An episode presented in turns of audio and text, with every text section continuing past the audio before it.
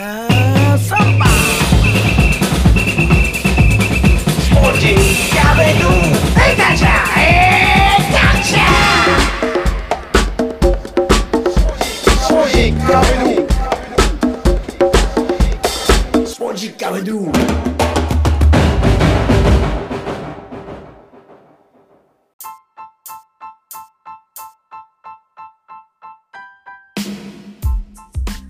スポージカビドゥ第157回ナビゲーターの澤田達也です。この番組はフットアート順カレンダードリームの提供でお送りします。さて、今回のゲストは世界50カ国以上を巡ったというか、まあ、だいぶ50カ国という肩書きにも驚かなくなりましたが、いい国をチョイスしているんです。その旅の道中で出会ったとある国のソウルフードに惚れ込み、東京祐天寺でお店まで出してしまったという勝村隆弘さん。巡り合いからのインタビュー実現となりました。どんな方なんでしょうか？早速、どうぞ。出身はどちらなんですか？出身は正確に言うと東京なんですけど、あ、ほぼ育ちはもう横浜、菊名なんですよ、今実家があるのが。はいはいはいはいはい。なんで、なんかルスさんの新横の方とか、もう結構馴染みがある場所で、ああ、なるほど。はい。あ、じゃあ、もうほぼ関東圏のね、もうそうですね東京、はい横浜ってほとんど一緒のような感じですもんね。そうですね、はい。うん首都圏、まあ首都圏。はい兄弟は何人兄弟なんですか？二人で弟が一人おじゃあ。おお兄さんですね。そうですね、長男です。え勝村さんの幼少期はどんな少年でしたか？うーん、そう結構、内弁慶的な感じですね。外で。では割と静か。ああ、うん、そうですね。割と静かな感じです。じゃあ周りが騒いでるのを見ながら、こう、一緒に遊ぶような。そうですね、はい。うんまあ、めちゃくちゃ仲いい友達とかとはあの騒いだりする感じですけど、基本内弁慶な感じです。うんあ、だからそれが内弁慶っていうのか。そうですね。今回ね、あのインタビューの依頼したときに、はい。はい、いやサッカーとか全然わかんないですけどって言われてたんで、ああ、そうなんですよ。だから、そうそう。それも確認、それは絶対言っとかなきゃいけないだろうなと。全然いいんですよ。でも逆になのでどんな少年だったのかなって、まあ、その,、はあの幼少期から、まあ、こう現在に至るまでっていう、まあね、ストーリーがちょっと注目、まあ、僕が個人的にすごい気になってるんですけども、い。はい。初めて、あのー海外に興味持ったのは何歳ぐらいの時ですか、興味を持ったのは、何歳ぐらいだろう？えー、ちょっとこれっていう出来事が別にあったわけじゃないんですけど、はいはい。でも高校の時のあの進路のうんなんか大学の何学部とかなんかテストあるじゃないですか。はい。なんか模試みたいな。うんうんうん、なんか名前忘れちゃったんですけど。あいいですね。はい。それでなんかなんどっかの大学の英米文化とかなんかなんとなく何がそれでしたいっていうのはないんですけどそういうの書いてたから多分高校ぐらいの時にはなんか興味はなんとなくあったと思うんですけどああ、じゃあ、どこかの国に影響されたっていうよりかは、海外にちょっと興味があったと。な本当にざっくりと思ってたのは多分高校ぐらいからあったとうん思いますね。初海外は覚えてますか？初めて行った国。初めて行った国は中1ぐらいの時に家族でオーストラリア行ったのが最初、えー、うんいいですね。家族でオーストラリアとかって。うん、なかなかね、ないねないですよね。そういい経験させてもらいました。あーえ、その時どうでした？オーストラリアで見たものっていうのは。まだ覚えてますか？多少は。あ結構、うん、まあ多少覚えてます。やっぱりうん見た目人が全然違うんで、みんな白人さんばっかりなんで、それ それがし、あと、まあもう当たり前ですけど、英語通じないっていうのも、英語しか通じないっていうのもうん衝撃だったぐらいですかね。うん。両親はこうはい世界っていうか海外すごく好きなんですか？海外旅行とかそういうものが。ああ、まあ旅行は好きだと思いますけど、父親が、あのータン、タンカーに乗ってて仕事で、ああ、はいはい、で、はい。なんかいろんな国には行ってて、うん。仕事で。えだからまあそういうのを多分見せたいっていうのはあったんじゃないかなって思うんですけど、タンカーの乗ってたら、もうほとんど普段家にいなくないですか？あ、いないときはいなかったですね。すいないですよね。数ヶ月ぐらいとかは1回で。で海外にこう、あれですもんね、運びに行くというか、なんか、そうなんかガスかなんかめちゃくちゃでかい船でガスかなんか運んでて、ははい。そうですね。結構南米、南米あんま行かなかったと思いますけど、い。うん。南米とかブラジルの方とかも行ったりしてたみたいなんで。え？ふそれ、船で行くって言ったらめちゃくちゃ時間かかりますもんね。多分めちゃくちゃ時間かかると思います。すごいですね。それうん初めて聞きましたよ。僕のみ周りでそれを職業にしている両親あがいてあ、あんまいないですよね。多分レアだと思います。はい。うん、でついあの去年、一昨年かな、山口県の周防大島っていうところのはいはい。橋に、はいタ。ンドイツ船のタンカーぶつかったの知ってます？ああ、はい。なんか見ました、ニュースで。あ僕、あの時に、はい。ドイツ船とか来てるんだっていうのをこう知ったぐらいで、はいはいはい。本当に非日常的な、ねそう、知る、あれがないですもんね。日常生活の中で。そうですね。港なんか行かないし。うん、うん、であの勝村さん自身もこう世界を旅されてるんですけどもはい。どれぐらいの国を旅したか覚えてますか？大体50は超えていると思うんですけど、50をどういうルートであれですか？一気に回ったんですか？あ、一気じゃないです。あの、最初にうん長期で行ったのが、はアアフリカ大陸見たいと思って、いえ？いきなりアフリカ？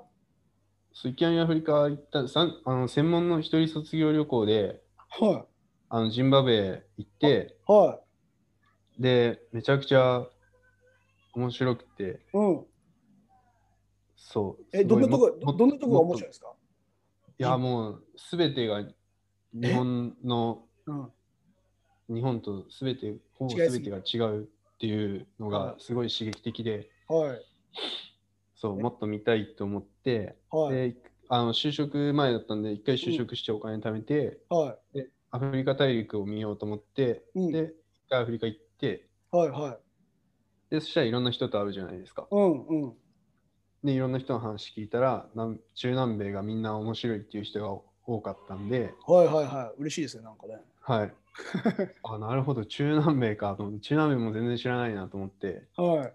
見てみたいなと思ったんで、一回ちょっと、あの、資金をうん。ために、うん。まあアフリカらへん、みまあ、アジアもちょっと行ったんですけど、見終わってから、日本にお金貯めに行って、戻って中南米はい行くために。っああていう、結果的にアフリカ大陸はそのはい。ジンバブエ以外の国はど,、どこの国に行かれたんですか、あとりあえず北から南に行こうと思ったんで、はい、チュニジアが、地図で見ると、チュニジアが一番北っぽかったんで、アフリカ大陸の。はい。はいはいはいはい僕もちょうど思ってますあ、本当ですか？はいそうそう。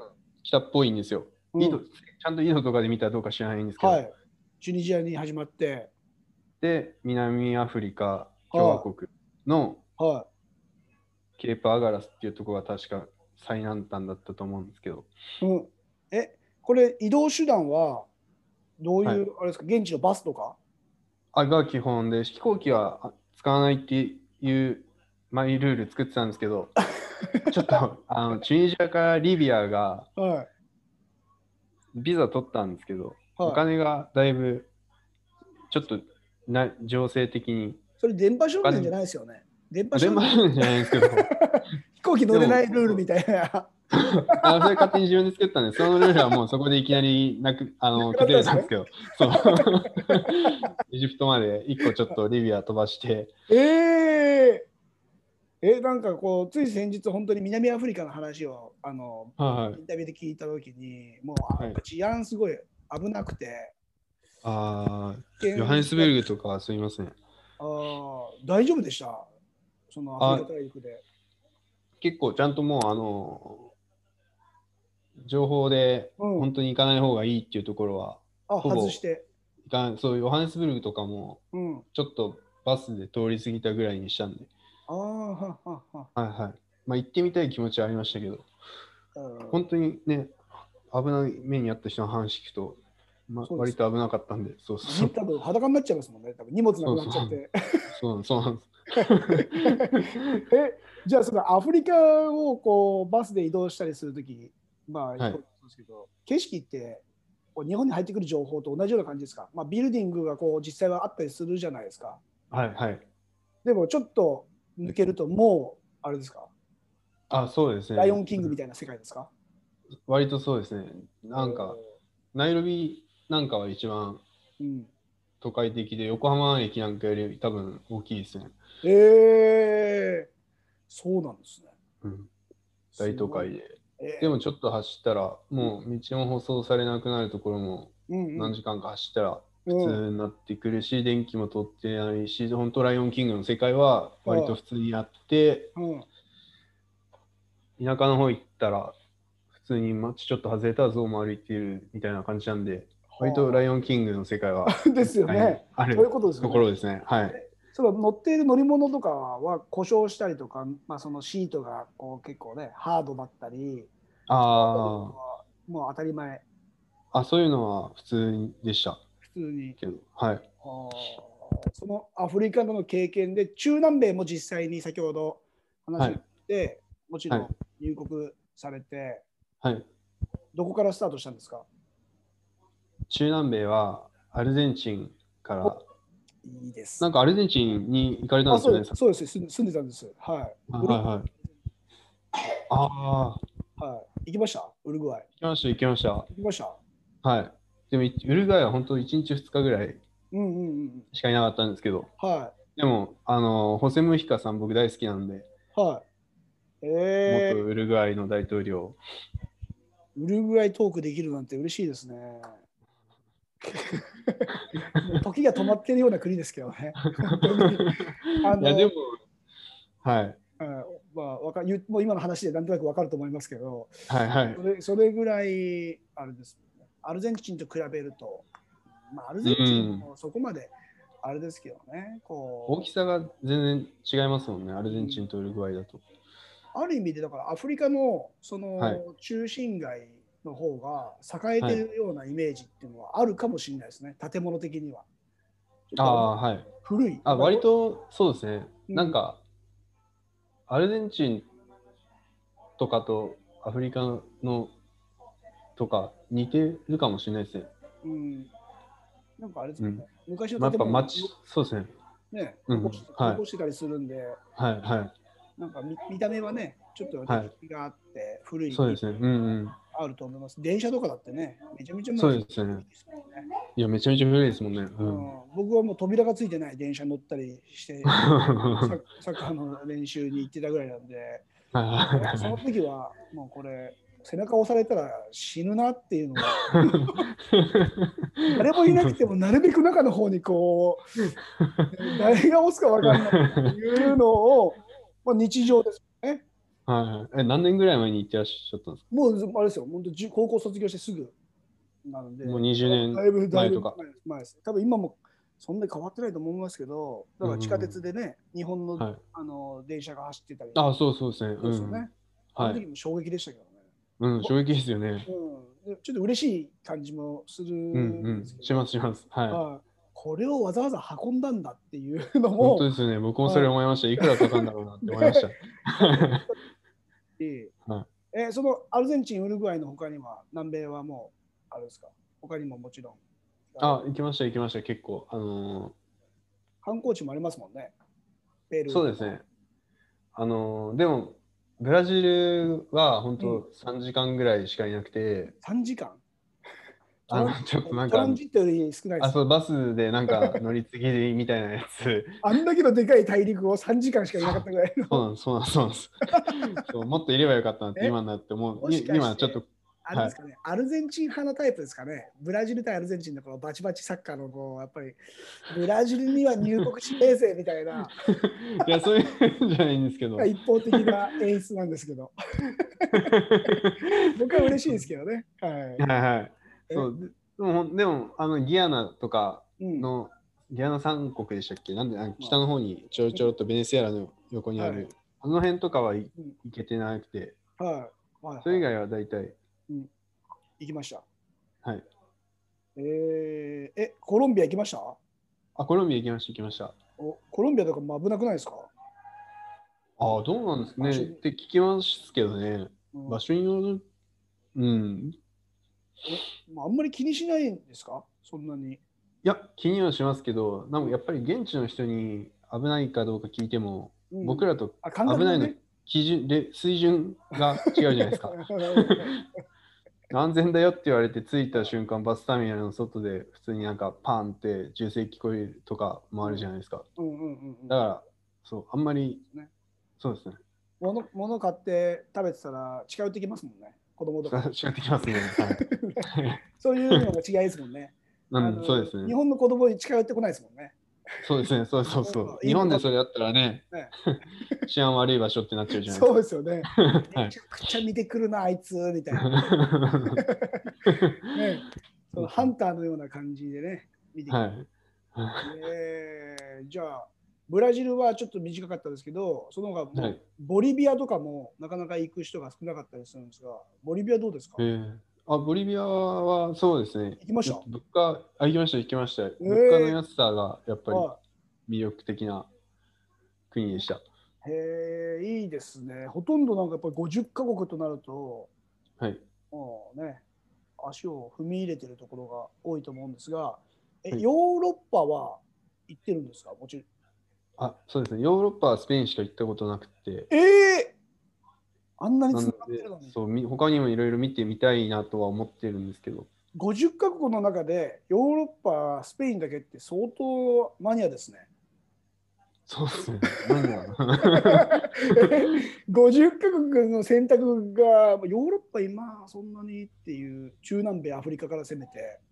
そう、そうです。興味があったのはやっぱアフリカ、南えー中南米だったんで。今僕はね、顔見ながらちょっとインタビューさせてもらってるんで、はいイメージつくんですけど、番組今、耳で聞いてる人たちは、あの勝村さん、どんだけなんかこうね、アフリカ、中南米イメージで、まあ勝手に想像されてますよ。あ、そうですか。ジャンボ、ジャンボとか言って、確かに声しか聞こえなかったんで、わかんないですもん 飛び飛び跳ねたりして、なんかこう、とかって言うよと思われてますけど、はいはいその旅っていうのは、もちろん予算をこう金額決めてあ、そうです、そうです。そうです。あ、それが一番大きかったです。ヨヨーロッパがスペインしか行ってないっていうのが。お金やっぱり物価がそうなんです。滞在費が。うんえ、滞在の宿泊はどういうふうに宿を取ってたんですか？回った時には。泊まり方。いや、ほぼ、ほぼ、普通にそのこの街に着いたら探すやつですけど、うん、今とはやっぱ、今はなんかみんなのネットが Wi-Fi どこでも飛んでるから、ブッキングドットコムみんな使うって聞いたんですけあど、あ、はいはいはい、はい。その時まだそういうのがうん標準じゃなかったので、はい。自分で探して。そうですね、はい。えーあ、やっぱ電波少年じゃないですね。話聞いてそうですね。テント、天白ですみたいな感じじゃないんで。そうですね、テントね、テント持ってなかったですね。危ないですもんね。寝袋、ねはい。あそはいこに日本人寝てるぞみたいな感じでね。うん結構ね、やってる人やってます。すごいなと思いますよ。すごいですよね。はなかなかね。い。ね、おそれで襲われた人もね、うん。まあ、いるでしょうね。いましたしねにね、いると思う。はい。はい。いやこう危ない思い出っていうのは、聞いたところによると、そんなにない感じですかね。そうですね、割ともう、めちゃめちゃ気をつけてたんで、うん。うんうん、カメラももうほとんど出さん。そうまあ、写真もともと撮んないタイプではあるんですけど、カメラもあんま出さなかったし、はいそうですね、本当、目立つようなことしなかったんで。えー、素敵な思い出っていうのは、じゃあい、いっぱい。あそうです、素敵な思い出もいっぱいあります。えだから、危ない思いうん出ないと思う。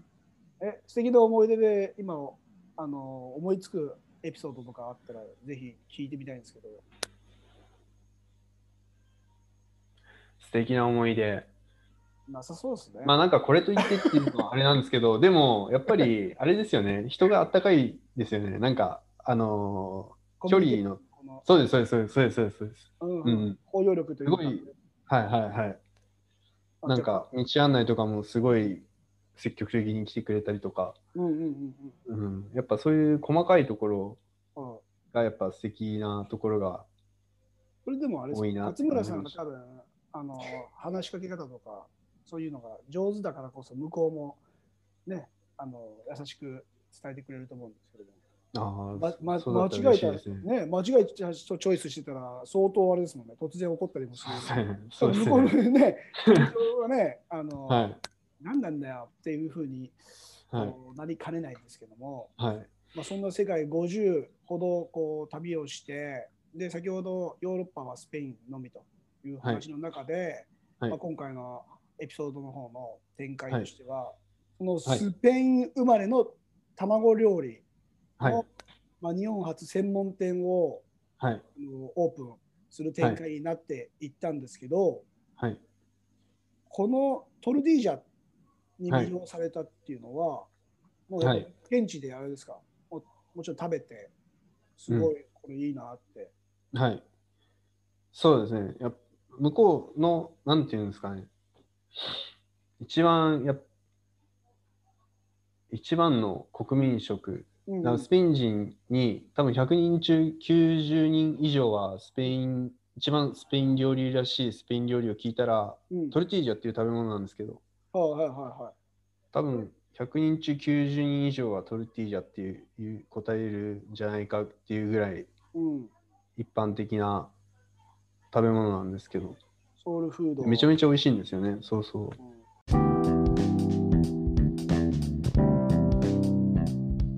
いかがだったでしょうか？お父さんがタンカーに乗っていたと。早速確認を込めて検索してみましたがどでかいですね。一般的に石油を運ぶことが多いらしく事故も多いようです。危険なお仕事ですね。そんなお父さんを持つ勝村隆弘さん聞きました？はじめにアフリカを攻めたとその後に中南米アルゼンチンとウルグアイは行ったけど、ブラジルは通過。いいですね。ヨーロッパはスペインだけ。いいですね。すごく爽やかなイケメンパパから想像できないお話でした。そして、インタビューは最後に話していたトルティージャで終わっています。一体どんな後編となっているんでしょうか？引き続きお聞き逃しなく。ここまでのお相手は沢田達也でした。Muchas gracias. Chao. Adios. Project Café True.